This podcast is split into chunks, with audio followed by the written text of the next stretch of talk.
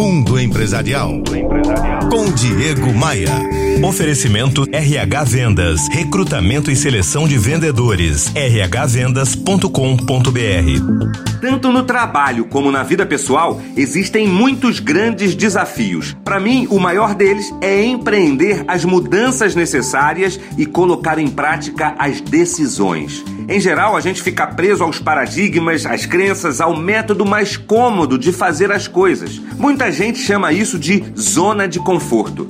Eu estou me referindo tanto a coisas simples, como mudar a arrumação de sua mesa de trabalho, quanto a implementar uma estratégia de acordo com as premissas e orientações do seu chefe. No campo pessoal acontece o mesmo. A gente fica sempre deixando para amanhã tudo aquilo que a gente deve fazer hoje, como praticar exercícios, ir ao médico, ir ao dentista, se matricular num curso.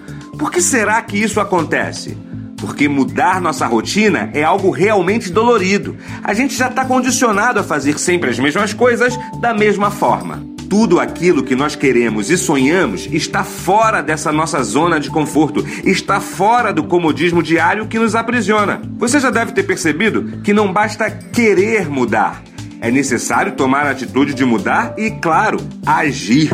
Sair da zona de conforto pressupõe dedicação, foco, força e a consciência de que ao sair dela entrará em outra, porém melhor e ampliada. Me adicione no Facebook e no Instagram.